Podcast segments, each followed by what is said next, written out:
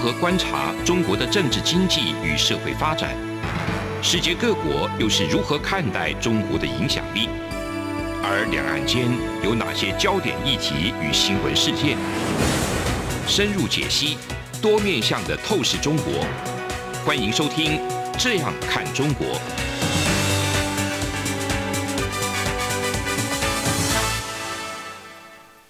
各位听众您好，我是主持人张振林。您现在收听的是中央广播电台《这样看中国》节目，张森林时间。今天节目我们要谈的一个主题是这个全球的新冠肺炎野火烧不尽。那中国呢，最近展开所谓的疫苗外交，哈，这个疫苗疫苗的外交双面刃，那个问题也是非常的多。那我们今天很高兴的邀请到两位来宾啊，一位是这个徐红星徐老师哈，是，那一位是吴建中吴老师，两位来跟我们分享一下中国的疫苗外交的双面刃。新闻一个重点哈，我们现在先看一个部分呢，就是说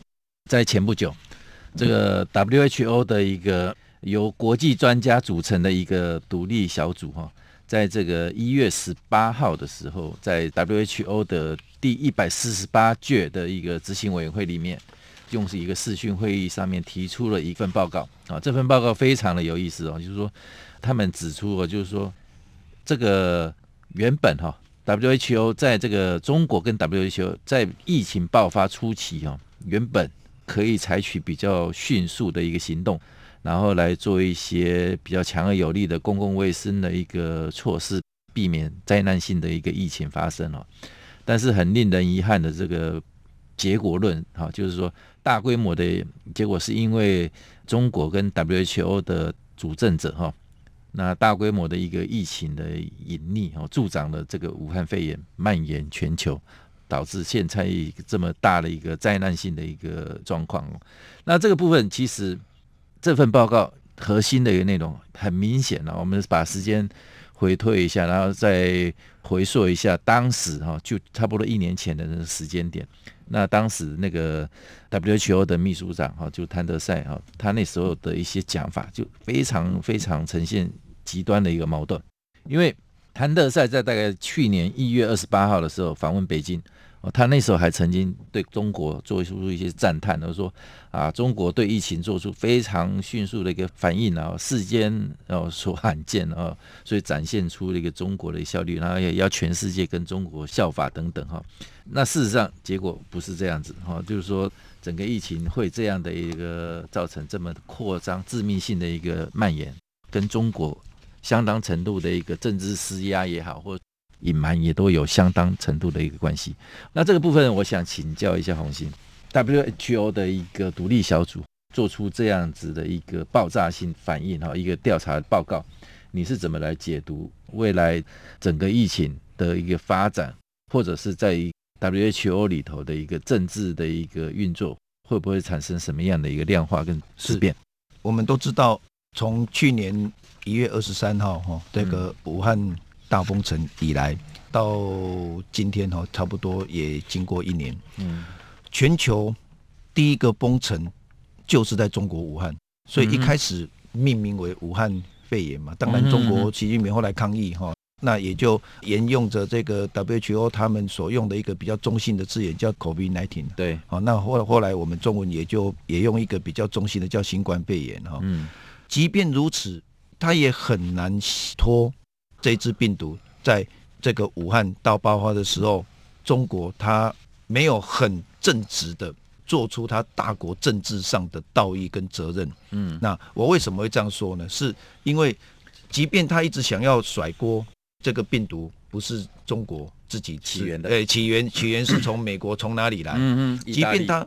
是他他可以讲很多的理由，因为。的确，这个起源必须要调查，WHO 一定要介入调查。嗯，但是在调查的同时，其实，在那个时候，如果中国一开始他就已经武汉大封城的时候，同时示警全球，对，然后由北京直接就示警全球，然后马上通知 WHO 谭德赛，希望谭德赛也可以。同时同步示警全球，嗯，然后看状况，如果真的没有办法，也应该在什么时候要迅速的采取行动，甚至于要发布 pandemic，嗯，可是很可惜的，那个时候并没有那么样的迅速的一个做法。只有对中共最了解的台湾，对这个议题有相当大的一个警觉性。是，没有错。结果没有想到，他这个 WHO 的独立小组居然还要呃学习中国的那个方式，居然把台湾在全球已经这么赞叹的这个防疫的这个做法之下，嗯，所以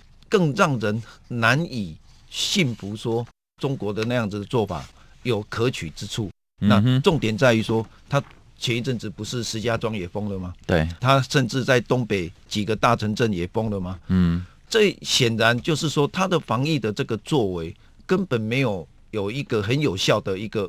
成效。那那是谭德赛的讲法，独立小组是在批判他们。的啊，是对，是，所以我们可以理解到说，当这样子的一个疫情发生的时候。它所影响的不是只有中国自己本身，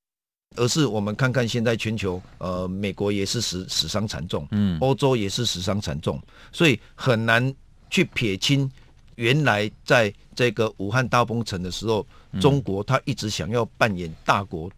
政治的这个角色，是，所以我们可以知道说，影响的未来包含呃现在这个疫苗的产出，嗯，大家都还在观望。的情况下，可能辉瑞或者是或者是其他的这个疫苗。哦，那现在我们都知道，台湾可能偏向于这个辉瑞，不会想要去接受这个中国的疫苗，因为中国疫苗现在大家知道，巴西已经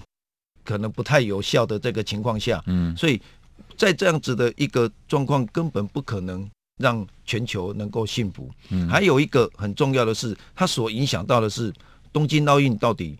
要不要再办？嗯，啊，那这样子会延烧到日本政坛。嗯，那这个部分当然也让这个菅义伟首相诶伤透脑筋。嗯，他必须顾着国内政治，嗯，他也必须顾及这个东京奥运如果没有办的话，嗯，会伤及他整个日本的内阁，嗯，的声望。嗯，那我们从最近的这个菅义伟的这个民调，对，下滑的非常严重。嗯，从他九月十六号上台。第一次的民调，九月中的时候，九月中下旬是高达七十八趴。对，可是我们在一月中的时候，这个读卖新闻它已经做出了这个最新的民调，哈，就是这个支持度是下滑到三十九，可是它不支持度已经上四十九，四十九。那朝日新闻的话，几乎过半了嘛？对，朝日新闻的话可能稍微和缓一点，那但但是它还是呃将近四成二是。并不支持他的，嗯哼，也就是说，在菅义伟这样子的一个民调严重下滑的情况下，所反映出来的就是他这个防疫政策的不利，嗯，所以导致这个现在日本他在十二月二十八号宣布了这个一都三县的这个紧急事态紧急事态宣言，然后一月七号关西的关西两府一县，到前一阵子包含中部的名古屋还有福冈，他们也一并。要进入到这个紧急事态宣言，嗯，这个意思是什么？就是在告诉菅义伟，嗯，说啊、呃，你的这个防疫政策已经出现了很严重的漏洞，嗯、每天在东京，每天在东京的这个确诊病例都超过一一两千人以上，对，嗯、也就是说，这个人数是每天都很快速的攀升的情况下，如果统算全日本国的话，那可能就不得了，嗯，如果我们从这个角度来看，也就是。这一次的这个疫情，嗯，的确严重冲击了这一些所谓的先进国家，嗯哼，看着美国史上最惨重，嗯，那欧洲也不遑多让，对，那日本呢，比较倒霉的是冲击到了这个不是只有安倍政权提提早下台，嗯哼，那也冲击到了这个菅义伟，嗯，那也冲击到了未来剩下不到七个月的时间要不要办东京奥运这件事情，所以这个。最后很有可能会冲垮了现在的这个菅义伟那个，嗯，嗯，所以这个一支病毒哈，相当的一个厉害，就是说，所以有之前都大家都有提过所谓的阴谋论，就这样。啊，是就是说那个红星这里好像也有一些听闻啊，说哎，你搞这个东西，其实从这个哈，我们从一份报告来看哦，美国的了哈，美国的政府他们其实川普政府在最后下台前哦，他们其实也有一份报告出来。哦，这份报告里头非常有意思哦。那他其实对这个武汉肺炎哈就是说武汉病毒这一份哦，他们有做一些定调哈，就是说他们定调的一个三个很重要的一个关键点，就是说，他说根据这份调查来看，我们不可否认的一个事实是说，这个病毒是来自武汉哦，这个 P 四实验室 P four 实验室是。那第二个是病毒，这个病毒是经过人工改造哈，更具有传染性跟致命性啊。那第三个就是说。武汉的 P4 实验室其实是跟军方的生化武器发展是有关系的，是好、哦。那这部分那个洪庆，你是不是也在针对这个一个美国这个报告，跟你刚刚之前你有自己有一些消息管道，你听到的一些讯息，是不是有若干吻合的部分，帮我们做一个说明？是啊，我们从最后这个这呃美国所发布的这一这份报告哈，就是有关武汉病毒其实就是一个生化武器，嗯，事实上是没有错，因为从这个病毒本身它就是生化武器被利用的一种，嗯，那是不是从 P4 这个武汉 P4 这个实验室出来？我想大家大大概都心知肚明，对。哦，因为这种这种病毒已经被美国解密出来，就是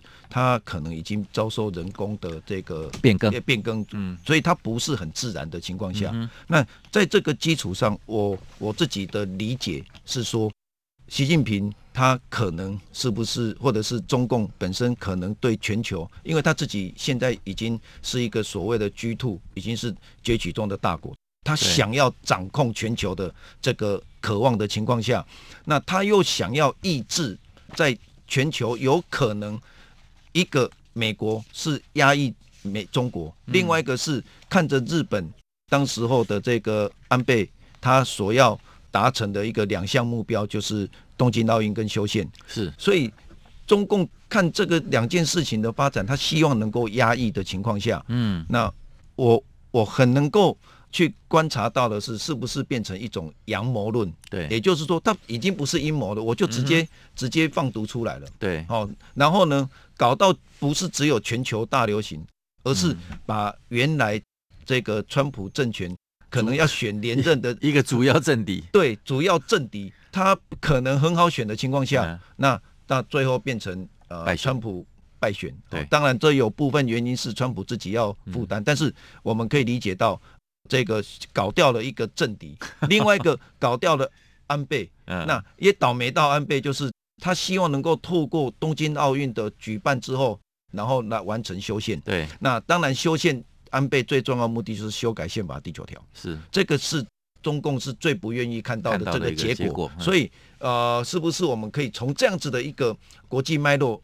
来往回推论，理解到说，哦。原来一只病毒搞掉两个政敌，对，所以这个反而是有助于中国。所以我们看着现在中国它一直在强调的，甚至于发展的，甚至于说，哎，这个疫苗它也很快可以做得出来的。这个，甚至于呃，我们现在报纸报端都已经在讲说，它已经在做这个所谓疫苗外交、口罩外交。你自己国内都水深火热的情况下，你有什么力量去做这些？呃，还想要援助他国的？这个能力，所以这个我是完全打一个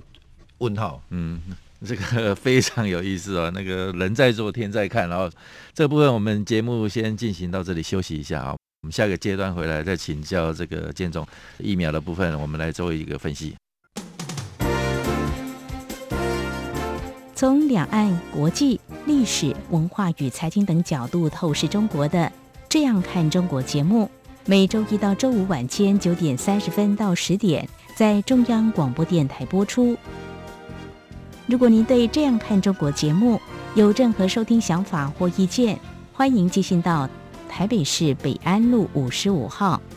也可以透过电子邮件的方式。节目有两个信箱：二零二零 at rti 点 org 点 tw，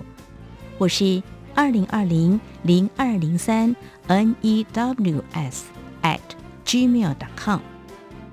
再次谢谢听众朋友们的收听与支持，请持续锁定每周一到周五晚间九点三十分到十点播出的《这样看中国》节目。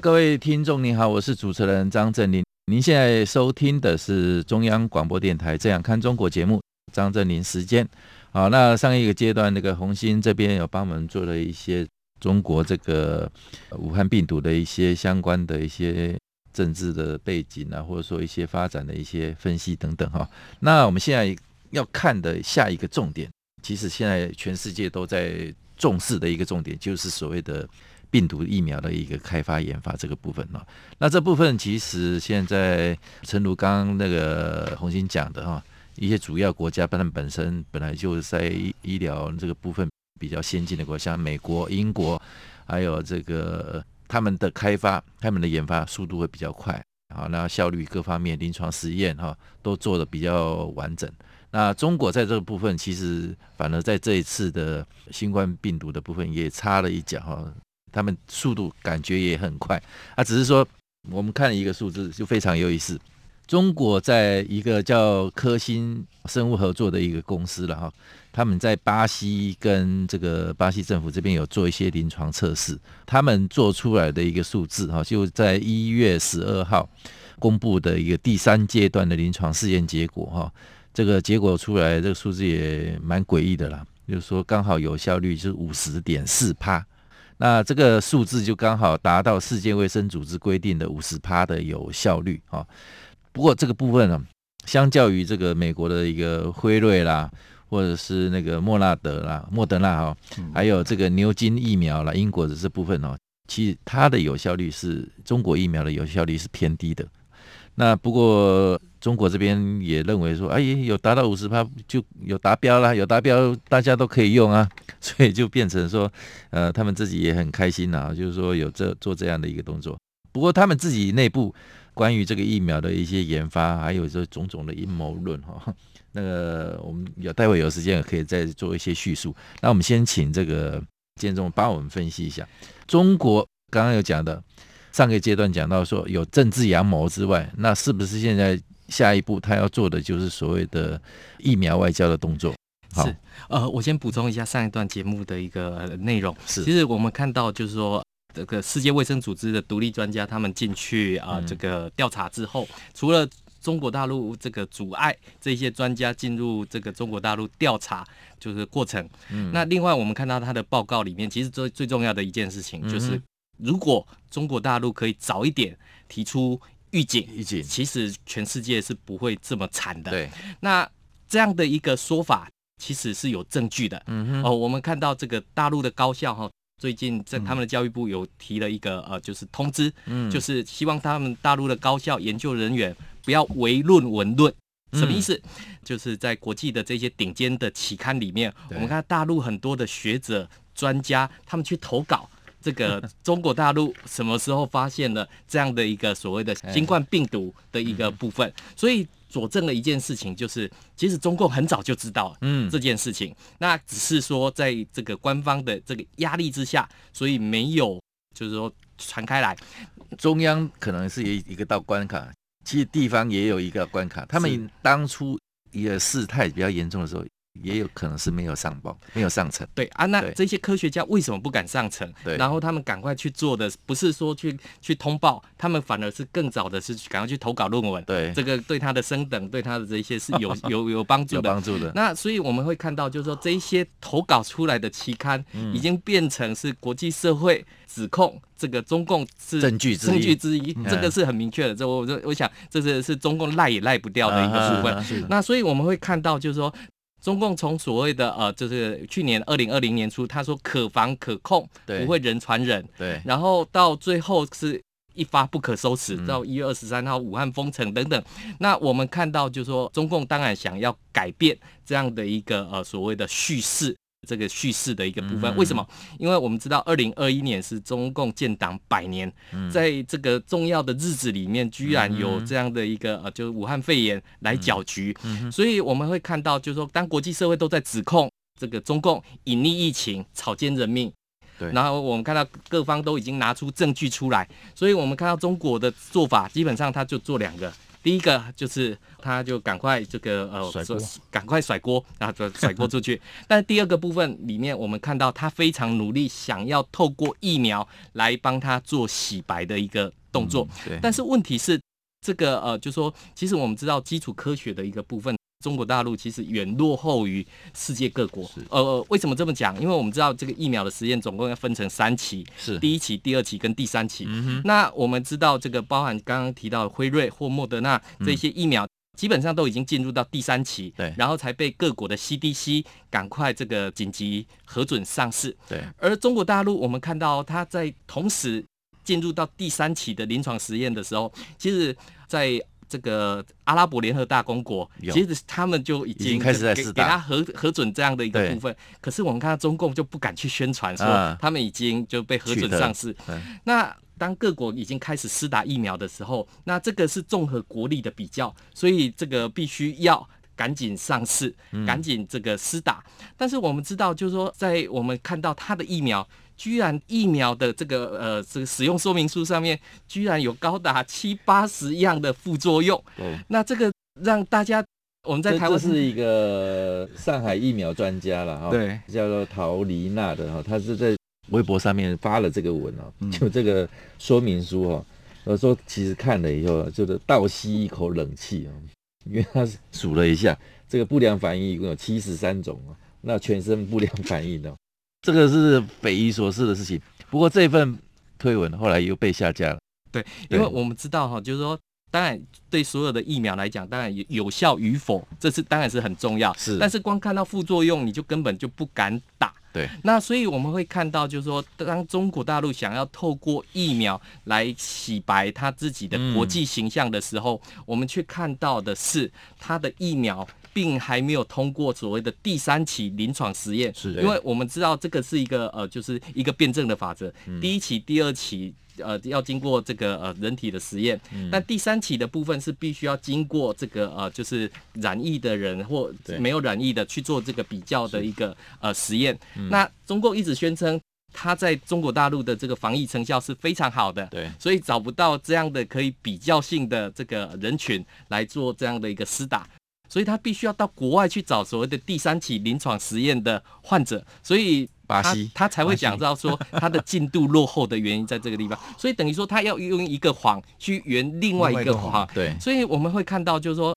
除了副作用之外，另外一个就是到底有效或没效。那呃，我们刚刚提到的是，当世界各国也也许这个药这个效力都已经来到九成四。九成五，当然是有一些不良反应，嗯、但是我们看到中国大陆的这个科兴的疫苗，科兴疫苗基本上它的这个成功率只有五成，嗯、那刚好过这样的一个门槛。嗯，那过这个门槛的时候，这个大家我都怀疑这个数字的真假。这因为我们知道，就是说所有的这些实验的部分。必须要经过一个严整的、可以验证的一个程序。可是我们看到中国大陆并没有拿出这些数据出来跟大家呃就做验证跟做分享，因为我们知道所有的实验你做我做，其实这按照相同步骤应该是要能够这个重复验证的一个情况。是是。所以我们会看到就是说中国大陆的疫苗现在是被打上一个大大的问号。是。这个大大的问号里面，我们会看到就是说。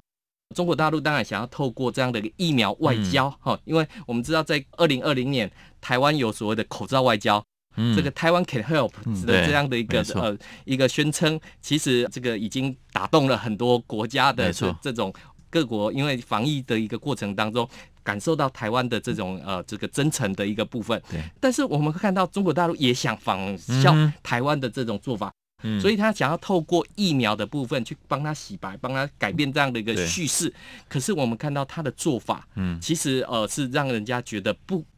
想象的。我什么意思？我们看到就是说，在去年二零二零年底的时候，是中国大陆这个国家主席习近平在 G 团体上面，他还要推销所谓的国际健康码。嗯，好，国际健康码的一个部分就是除了打疫苗之外，还包含这个人体的这个呃监控、对移动等等之类。那所以我们会看到中国大陆是做了很多这些的努力，嗯，但是在人权跟防疫之间。怎么样子去取得一个平衡的部分？嗯、我们看到在欧洲、在美国，现在在施打的这些疫苗，让优先者来进行这些施打。我们看到各国都开始进行这样的一个施打。嗯、可是，在中国大陆出现一个很吊诡的情况，这个很多的这些基层都在等领导先打，等领导先打，所以我 OK，你先打。那各国的领导人都出来，包含像这个美国的拜登对总统也都是先自己先打。对，那我们看到这个习近平去哪里？我们刚刚提到这个日本要办冬奥，这个中国大陆在今年二零二一年也要办冬奥。但是他是冬冬季奥运，对。那结果习近平跑去视察这个河北石家庄的这个场地，对。那所以你会看到，就是说，哎，我 OK，你先打。嗯。但是其实，在其他国家的领导人都是身先士卒，对，来做这样的一个示范。难道是因为有重要的宣誓，有七十几种副作用，这才导致这个没有办法就做施打的一个情况吗？这这个部分我念一下那个哦，这个一些报道也蛮有意思的啦哈，就是说还是让让听众。来了解一下，根据那个自由亚洲电台，他们有做了一个报道，就是说，比如说湖北哈有一个王姓王的王姓的那个前线防疫人员哦，私下就透露，他其实他不会去接种中国的国产疫苗，因为对品质不放心。他说说实话了，他说信不过了啊，因为他在中国呢，连小狗啊打疫苗也很少用国产的。那就遑论说那个要打在人身上啊，又有七十几种这种不良的副作用等等哦，这是一种讲法哦。那自由亚洲电台呢，这边还有一个报道，就是说日前上海有某个航空公司有有多名的高层主管，在这个一月十一号的时候就已经接种了中国科兴的疫苗啊，结果竟然发现了一个集体的头晕的一个症状啊，然后甚至丧失正常行为的一个能力啊。严重一个影响到正常的一个生活，所以那个其实就刚刚印证了建中这里讲的哦，就是说，其实中国哈他们自己内部哈底下有很多基层的民众对这个自己国产的一个疫苗，其实自信心也不是这么的一个足够啊，所以会有这样，比即便你中国现在搞了很大四处去捐捐疫苗啊，做外交怎么样怎么样哈，但是事实上这个成效有很多其实是因为抢不到。第一是抢不到疫苗，有很多国家抢不到；第二种就是没有钱买，所以你就中国靠这种，比如说一些非洲国家啦、中南美洲啦等等哈，他们才去有他们施展手脚的一个空间哈。那不过也有一个特殊的一个例外哦，像辛巴威哈，非洲的辛巴威啊，辛巴威他们的一个国防部长啊，他们之前有接受一个他们当地媒体访问的时候，然后美国之音要转述的报道是说。诶，他们就很指控哦，他就指控说，这个这一次是因为哈，这个疫情主要是因因为中国哈拙劣的一个实验出错误，所以就符合我们刚才讲的，他也有一些那个追源溯源的话，中国这个部分的那个病毒的改造哦，从实验室流出的这种讲法，那所以导致这个武汉肺炎啊蔓延全球了哈，所以他这个部长也同时说。他不会去施打中国的疫苗啊！他说：“我们哈就把他们当做朋友，就是辛巴威把中国当做朋友啊。那现在看看那个中国把我们带到哪里去了哦？所以他有一个很强烈的一个指控，所以这非常有意思。你说动作这么多哈，这么大哈，让他做这么大的一个捐赠也好，或者说想想要透过疫苗外交来做实行他的一个政治目的啊。事实上，其实世界哈各国。老百姓或者说一些国家眼睛也是非常的一个雪亮哈，那这个动作不见得会有达到他预期的一个效果。好，那因为时间的关系，我们今天节目就进行到这里，感谢两位的一个分享，谢谢，谢谢，谢谢。有人形容二零二零年是台湾的 Podcast 元年，使用手机可随时随地收听的形式，滋养了听觉，丰富了视野。而你也加入了 Podcast 的行列了吗？央广新闻部制播的众多精彩节目，陆续在各大 Podcast 平台上架，包括《早安台湾》、《两岸 ING》、就要听晚报、这样看中国、张振霖时间、蔡明芳时间，还有这样看香港、舍之岂能藏乎？想跟你聊聊天，以及港式大排档节目，通通随点随听。欢迎透过 Sound 声浪平台搜寻央广节目名称，就可以收听到精彩的央广新闻节目。快拿起手机，让我们在 Podcast 平台相见。